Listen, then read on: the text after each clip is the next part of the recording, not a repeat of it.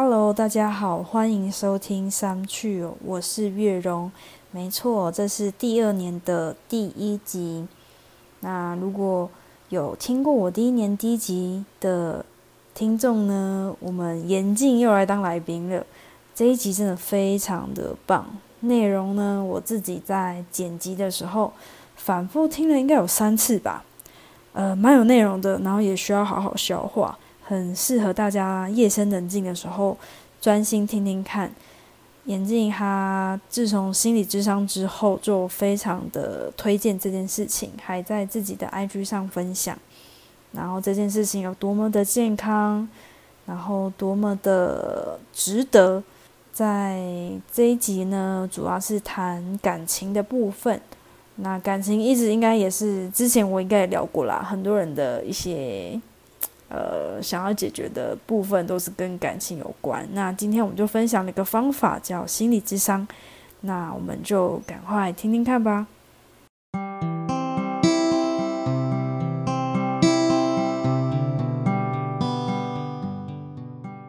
好，就是嗯，因为之前呢，就是我有算受到有一个朋友的鼓励，然后去心理智商，然后那个人呢，就是我们呃。我 podcast 第一年的第一集的来宾，那呀是我高中同学严静。那他今天呢又是我们第二年的 第一集的来宾，他就是要来跟我们分享他心理智商的一些契机啊，跟一些心得。那我们严静可以出场了，谢谢。Hello，各位听众朋友，大家好，我是月荣的高中同学，我叫做严静。那很开心我又来。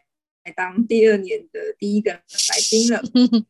那今天呢，就一开始，其实我有有列了一些题目啦。那我们就也可以当做聊天或照顺序。那第一题呢，就是呃，你会接触心理智商的契机是什么？OK，因为呃，我是后来才得知，就是原来我们公司的员工福利有一年八次免费可以去心理智商的机会。而且我们公司也有跟某个就是那个心理智商的基金会有去做配合，所以那时候我的契机是先知道有这个消息，就有这个讯息，然后刚好那个时候我在去年的时候，我觉得我遇到人生当中我觉得对的感情对象，那那时候在交往的初期，后面就有开始发生一些事情，那我就觉得我想要试试看心理智商，因为我从来没有想过。呃，想要去靠心理智商去解决自己的一些问题，所以这应该算是我的契机啦。嗯，而且你怎么就是觉得，就是因为其实我之前也会觉得说，啊，好像要去心理智商，好像自己就代表自己有问题呀，会有这样的想法。那你怎么就算公司有这个福利，可是你怎么敢去呢？OK，哦，对，忘记还在讲一个前情提要，就是，嗯，呃，我有一个重。训的教练，然后我们其实已经配合蛮久的。那他以前是在美国念大学，然后有在美国工作过吧？那他常跟我分享他在心理咨商的过程。那呃，他说其实在国外去做心理咨商、心理治疗是非常普遍的事情，而且是非常健康的行为，甚至是你要有一定的经济状况，你才有办法去做比较专业的心理治疗。所以他们其实在国外有很多的问题都是透过心理咨商。那我其实每一次在听他去做心理智商的一些收获，我都觉得哇，好棒哦！所以刚好又得知公司有这个福利，然后又遇到对的人，所以就刚好三方聚合之下，才觉得哎，我想要去试试看。天时地利的，对，因为以前真的是完全没有想过有心理智商的这条路。嗯，对啊，都会觉得好像怕会被别人觉得就是。在意别人的异样眼光啦，或是也不敢去提说，哎，我去心理咨商哦。可是你还反而抛在你 IG，我觉得你真的超超级赞赞赞。对，因为我觉得，我觉得确实很多人在听到有人去做心理咨商，第一个会马上先联想到这个人是心理有问题，或者是有心理疾病。但是我觉得一个人愿意去做心理咨商，去面对自己现在目前所遇到的困境，老实讲，我觉得蛮不容易的。所以我觉得，我想要让更多人知道，这是一个非常健康并且很专业的管道。那我觉得其实，因为我觉得每个人其实现在压力都是蛮大的，那原生家庭的状况也蛮多的，那这个会显现在你在工作或者是自我认同，或者是在呃感情经营方面会出现的一些问题。但往往我们在解决问题的时候，都是去找朋友聊天，然后朋友喝酒。但你会发现，吐苦水啊，对，一样，对不对？对，你会发现就是问题还是持续存在，而且老实讲。呃，朋友们真的没有办法完全同理你的状况，因为他也没有去经历过你以前所经历的事情，所以就很像是鬼挡墙一样，你会一直在重复 在一个一个无限循环的在同一个地方犯错。所以我觉得我想要去多去分享去做心理智商，我觉得这是一个很健康的行为，而且我觉得或许也可以减少很多社会问题。嗯，你真的很棒哎，就是你不止自己去做，然后还就是有点。出来分享，因为其实眼镜也算，他是一个算算公司的这个叫什么老，也算一个老板了吧，对不对？底下有几个员工？你说，现在目前以我的通讯处，大概有七十五位到快八十位，对，就有将近八八十个，然后这八十个可能他的亲朋好友又会听他的话的话，你就会影响更多人，哇，很棒。然后今天我们主题是感情方面的心理智商。是是好，那接下来就听你娓娓道来了，关于你就是那个过程啊，然后做了几次啊，然后每一次的可能改变或是分享这样。OK，好，我觉得这段可能会分享的有点长，因为我其实已经做了心理咨商大概十二次左右，我觉得真的收获非常的多。那呃，我其实，在跟我现在的伴侣在在一起之后，其实我们很快的就认定对方就是那个想要继续长远走下去的对象。多快？多快是很快？很快啊，大概不到一个月，就觉得就是对的人了。而且我们啊，你说要结婚的那种对，还是哪一种对？对对对对，结婚的对。OK，没错没错，因为我们其实，在二十到三十岁也经历了蛮多不同的感情，然后其实也越来越知道自己要什么。那我们两个有点像是一拍即合，就是个性啊、工作经历，其实那个聊天聊起来，马上就是哎，频率很对啦，所以我们马上就知道对方就是可以走下去的对象。但是随着就是交往时间越长，你其实会慢慢的显现出一些问题。我觉得第一个我面对到的问题是，呃，我开始会。对我的伴侣有一种很患得患失，很害怕失去他的这种。女生超容易患得患失，超烦。对，但是根本没根本没发生什么事，也没吵架哦，然后也没发生什么事，但就是会对于他的很多的行为，你会想要去控制跟掌控。那他的回复或他的回讯息速度稍微慢一点，或者回的讯息不是我想要的，我就会想很多。但这个不是我想要的，我也控制不了。那我举个例子好了，好啊，呃，就有两个点吧。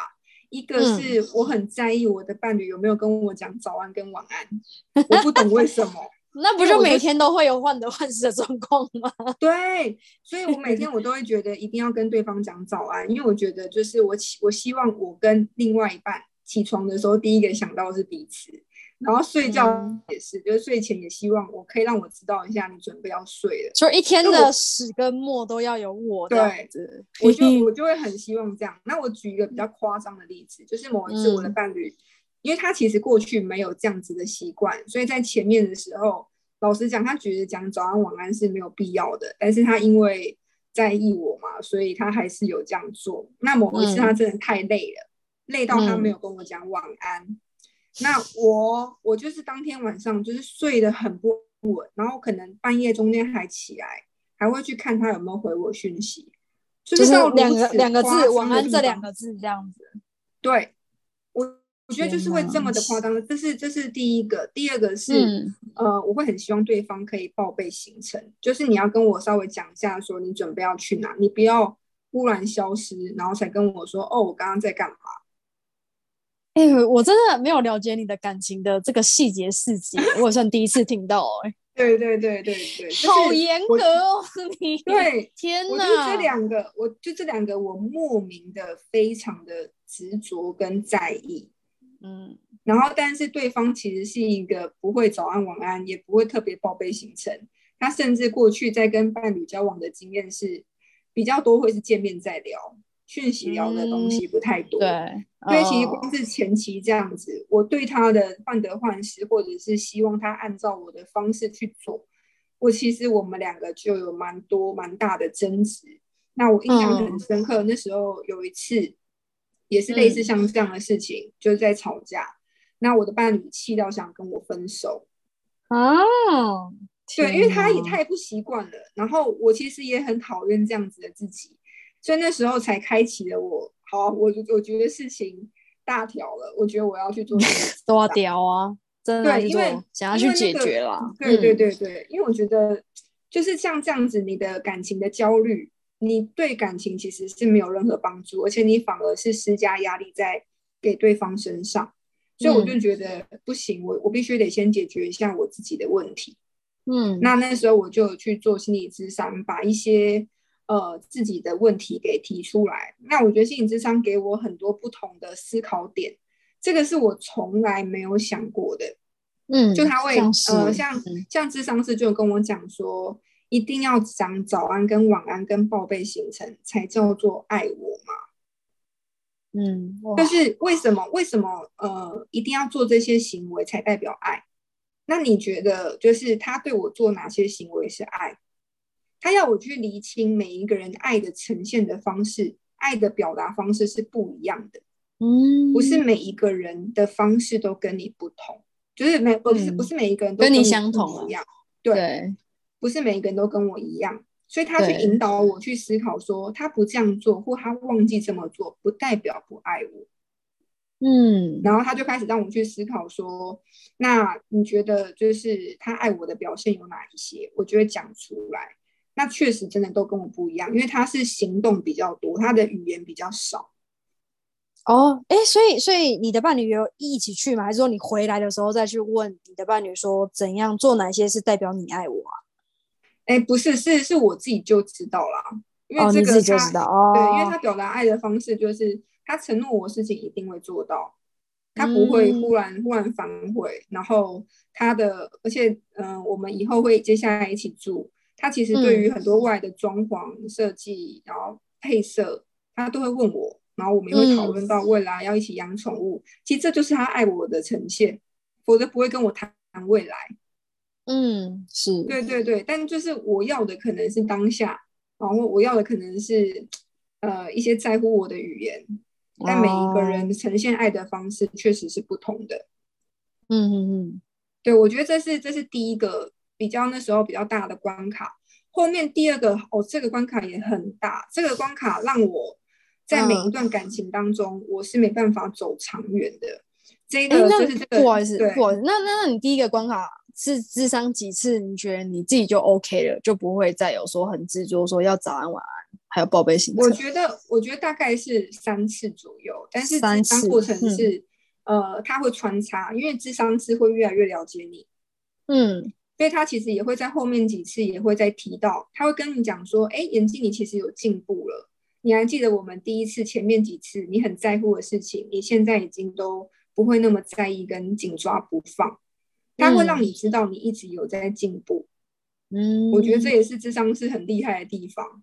哇哇，他记多少个人啊？天哪！哦，对，所以他们是这样这样专业的，他们非常的专业。对，然后第二个很大的关卡就是我很少，或者是我很呃，我很难去跟我的另外一半去讲我的脆弱，嗯，缺点，我很难。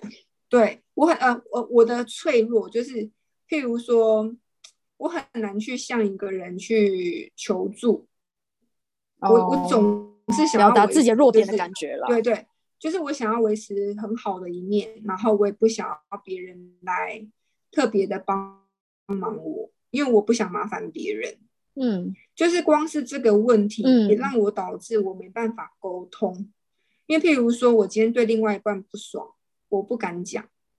我会想，我会用其他方式去合理化他的行为。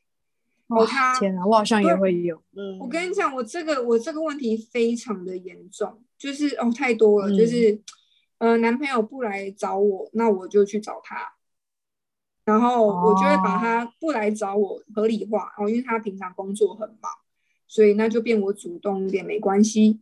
啊，或者是以前就是我可能看他不爽一些地方，但是我就是 都不讲，然后我会去合理化他的行为，就诸如此类的这种，就是我总是很委屈，很委屈，所以我的感情就是我会不呃不敢讲，不敢沟通，委屈到一个极点之后，我就觉得对方不够爱我，就是这个结论。但是对方根本不知道啊，没错。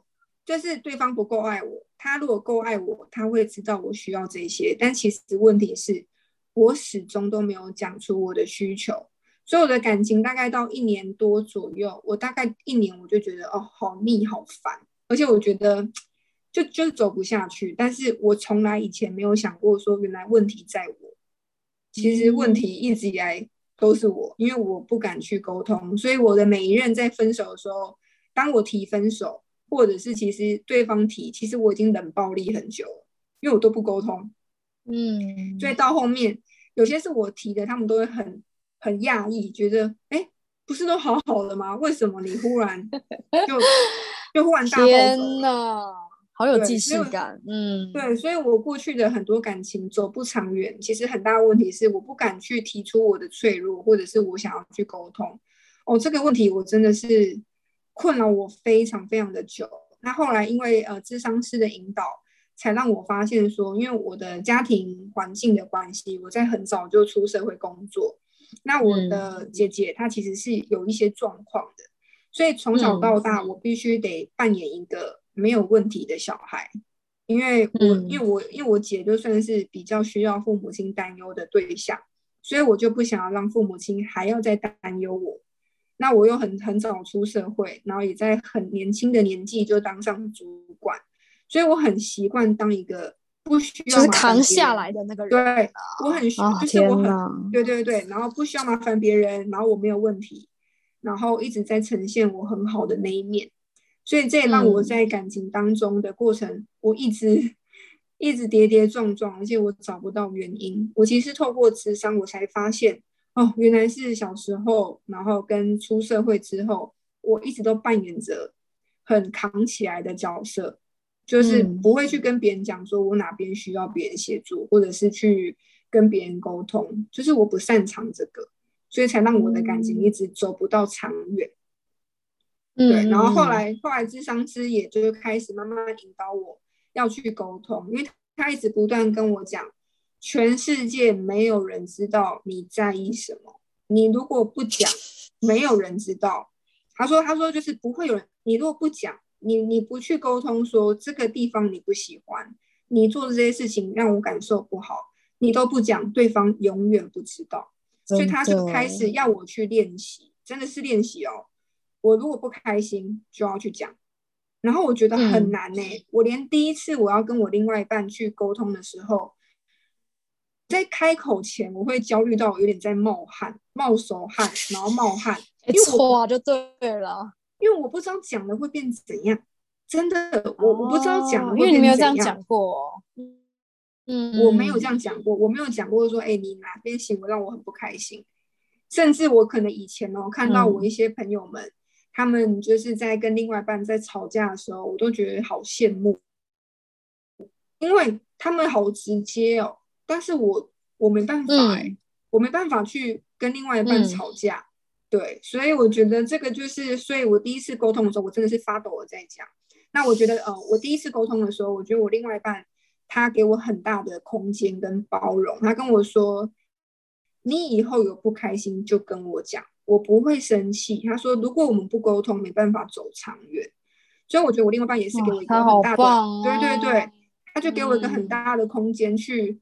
让我可以讲出来，嗯，对，所以而且还鼓励你啊，对对对，所以从我们两个现在在一起到现在一年多，我现在就真的是只要有不开心，或者是我觉得我们有一些状况，我就提出来。虽然到此刻我现在讲还是会有点怕，但是我觉得我已经比以前好了，因为以前是连讲都不敢讲。对啊，以前完全不讲的，然后就下一步就是分手这样子。没错，而且每一次都这样。所以我觉得很感谢智商师让我 让我去看到这一些，对啊，嗯，因为我没有想过说我不敢沟通是因为小时候我的环境，让我变成这样。嗯，对啊。哇，所以这个是基本上可能后面这个应该要花比较多次的时间吧，就是关于不敢沟通这件事情。这个蛮多次的，真的真的。但就是每一次就是会练习，然后呃练习完之后，在下一次智商的时候就会分享，然后智商师就问我说：“那你讲出来的感受是什么？”我说：“好轻松。”他说：“那你讲出来之后，结果有像你一样觉得伴侣不要你了吗？”没有。他说：“那你有没有办法？就是他会让我知道说，其实我呈现不好，或者是我需要别人帮忙，伴侣一样会爱我。”不是代表就是我需要扛下所有，对啊，就是每好心疼哦，天哪！对，就是每一次每一次都会觉得哦，就是自己跨出的那一步，虽然会害怕，但是又觉得自己跨出去之后其实很开心。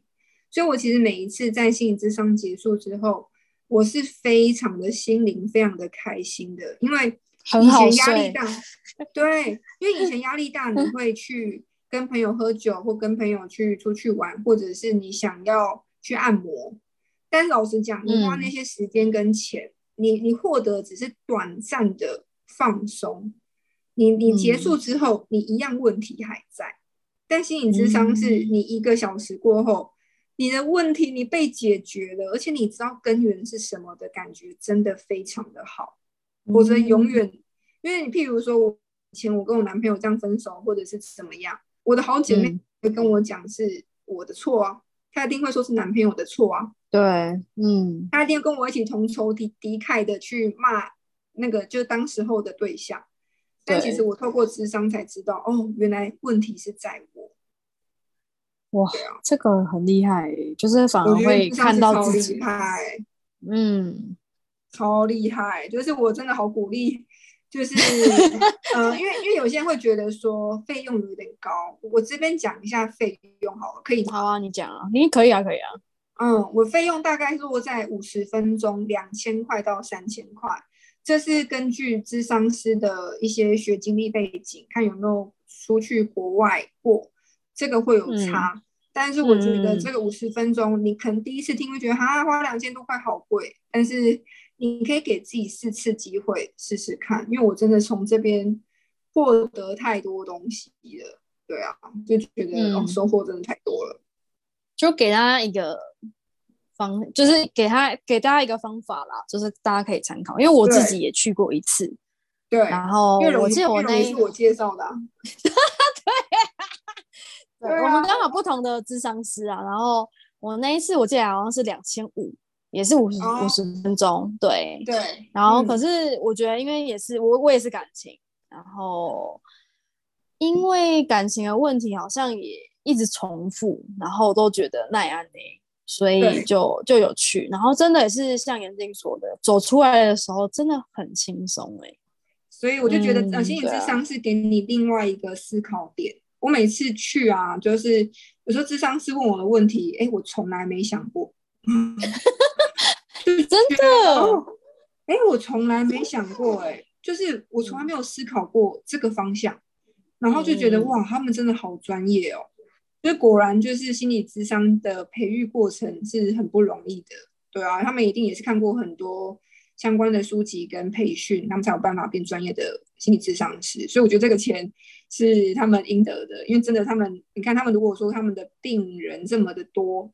那就是还要记得每个人的状况，还要衔接好几次的话题，所以我觉得是很不容易的。而且他们很很透明，就是他们完全不会站在你那边或是你的伴侣那边，超级强，就好像是一个好像从第三世界来问问题的人，就觉得嗯，对耶，就是完全没有从那个角度去想事情，因为他不会给你，他不会给你任何的，譬如说。你觉得要分手吗？他不会跟你说要分或不分，他完全不会给你任何的让你做决定的东西，只是他会一直在引导你去去思考你现在的状态跟你现在的感受。对，就是很多啦，就是譬如说，呃，我在智商过程中，我才发现，我通常会有一些情绪或不爽的时候，通常都是被否认，各方面的被否认哦。我都会不开心，然后这个你对，但是以前我不会知道我不爽的点是什么。哦，原来如此。对，就是他会发现，我就发现，哎，他会问我说，哎，你有没有发现你上次跟我讲的这个，跟你今天跟我讲的这个都有个共通点嘞？我说，哎，对耶，我发现我的点就是 我不能够被否认，我只要一被批评、被否认，我会非常的不爽。连小事情吗？很小的事情，比如说晚餐，你怎么会想要吃牛肉面吗？这种也不行哦。不是不是，譬如说可能运动。他可能觉得我打的不好，哦，然后我就会觉得不开心，或者是他质疑我工作上的专业，我会不开心。就是类似这种，我只要有关于被批评、被被质疑，我觉得很不开心。对，然后他就会开始引导我说，为什么我会对于这件事情被质疑跟被否认这么的反弹？就是你会不知道，原来你的不开心的点都有共同原因，哎。你原本而且谁会问我们这个啊？因为可能不爽就不爽啊，就人家觉得说好了好了，下次不要讲你了，还是什么的。对，你就发现原来我不爽有共同原因哎，然后他会让我引导说为什么我会特别对这个点特别的不开心，他们就用他们的方式让我去让我去思考，原来源头是因为这个。对啊，那那这个要怎么怎么去突破嘞？就是说。嗯，因为下次可能还是会被否认啊，或是被质疑呢。我觉得下次，下次，我觉得因为像这个点，我就会知道哦，我被否认了，然后我又要不开心了。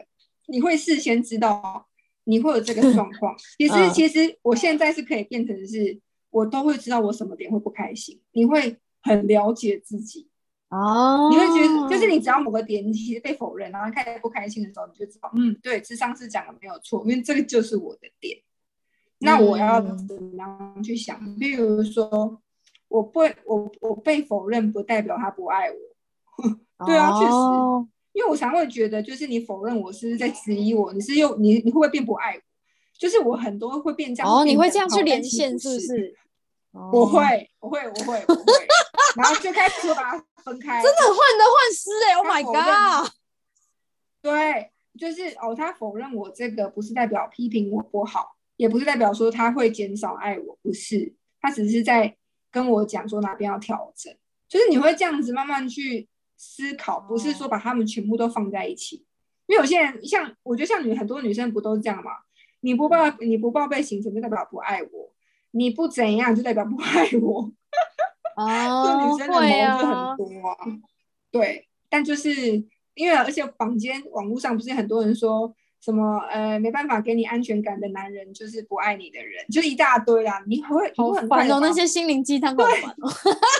对，什么爱你的人才不会让你哭什么的。对对对对对，爱你人怎么会 怎么怎样？会让你流眼泪，会让你伤心。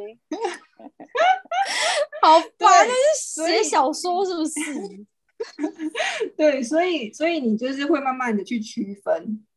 这个我觉得也很也很也很难得，就是你不会那么快的把，就是他做的这些行为，把它变成是因为他不爱这样，嗯，就会越来越清，就会把它区隔开来。没错，没错，就是你看事情的样貌会越来越清晰。嗯嗯，哎，我觉得这个也跟你第一集，就是第一年的第一集的话题有一点小小的共同点，哎，真的吗？嗯，就是有一种越来越了解自己，又是不方，就是这种自己啊，感情方面的自己这样子。对，我觉得是蛮好的，因为呃，蛮多人其实都积极在工作上嘛。那我觉得，其实你如果你愿意多花一点时间了解自己，我觉得这种感觉是非常好的，真的非常非常的好。就是你可以更认识自己，然后更知道自己的问题，而不是遇到问题就去批评对方。你会先去反省自己是不是自己哪边有状况啊，等等。对啊，我我现在把我们第一集的那个 podcast 拉出来，有一个就是本集重点的第二点，就是认识自己的过程。嗯嗯嗯嗯，然后你今天其实也有聊到一些。就是又是很更细腻的自己啦，我觉得真的没错，没错，鼓励大家是可以去做的，真的。嗯，就是不用，而且在国外也很普遍嘛。是的，所以其实这个也是一个很健康的行为。像什么理科太太啊，我记得她也是都还蛮呃很稳定的在做心理智商啊，应该蛮多人对是这样的。其实蛮多人，现在越来越多人在去的啦。嗯，好啊，那又到了我们的总结时间喽。好的。你是一派轻松，我一派轻松啊！我从头到尾都一派轻松啊，交给你喽。好烦，而且我还记得第一集的时候，你在那边说什么你要练习什么之类，对，在 training，直接在 training 这样子。好，就是今天呢，眼镜就是分享他接触心理智商的契机，然后主要是他的健身教练，因为之前在国外念大学，所以就是呃，已经把心理智商算。很常态的这个想法，还有每次他在台湾心理智商的一些心得啊，就是跟严静分享。嗯，然后刚好严静呢，在这个时候就是天时地利人和，有一个对的伴侣出现了，然后也觉得很快的算认定对方，然后感情的一些以前的老旧的问题又出现了，所以他就觉得哦，真的很想解决，然后又刚好有这个解决方案，是，所以他就去做了十二次的心理智商。嗯。然后前面就是先，呃，先去厘清说，呃，因为像这有两个点嘛，一个就是说，哦，对方如果没有讲早安晚安，或是没有报备行程，就等于不爱我，这个是第一个点。对，所以就在心理智商的引导之下，然后就是慢慢了解说，呃，什么，为什么那个等于不爱我啊？然后慢慢的去厘清，然后还有报备行程的部分。然后再来的话，第二点是，呃，就是遇到问题，通常的对要沟通。哦，展现自己的脆弱，然后就是比较不会跟伴侣沟通，这样。如果有任何的不开心，都是先合理化，然后就是变成委屈自己去去顺从还是什么的，嗯，然后就心理智商师就有在跟你分析之下，发现是来自你的家庭背景嘛，因为你在家里也是。呃，就是需要扛下来，因为家里的姐姐就是比较需要家人的担心，所以你就选择让自己成为一个没有问题的人。对，对，然后就变成你出社会刚好也成为很快成为主管啦，所以就必须表现非常的良好这样子。对，我这次结尾应该还不错，我觉得你进步非常的多，你好厉害哦！谢谢。对呀，我觉得我很强哎，我很口条好清晰哦，然后重点讲的好，这是别人上线的这样。面包，有啦，有真的这个 podcast 真的有帮助到我练习，我觉得有自己抓重点，进步进步。对啊，感谢大家，感谢大家，感谢感谢自己听众。对啊，我我自己跟眼镜都有那个心理智商的经验啊，然后嗯，真的还蛮推荐的。如果大家真的已经想没办法了。可以走，可以试一次看看。对对，嗯，好，那我们今天就到这里哦，谢谢大家，谢谢眼镜，谢谢月荣，谢谢听众朋友，大家拜拜，拜拜。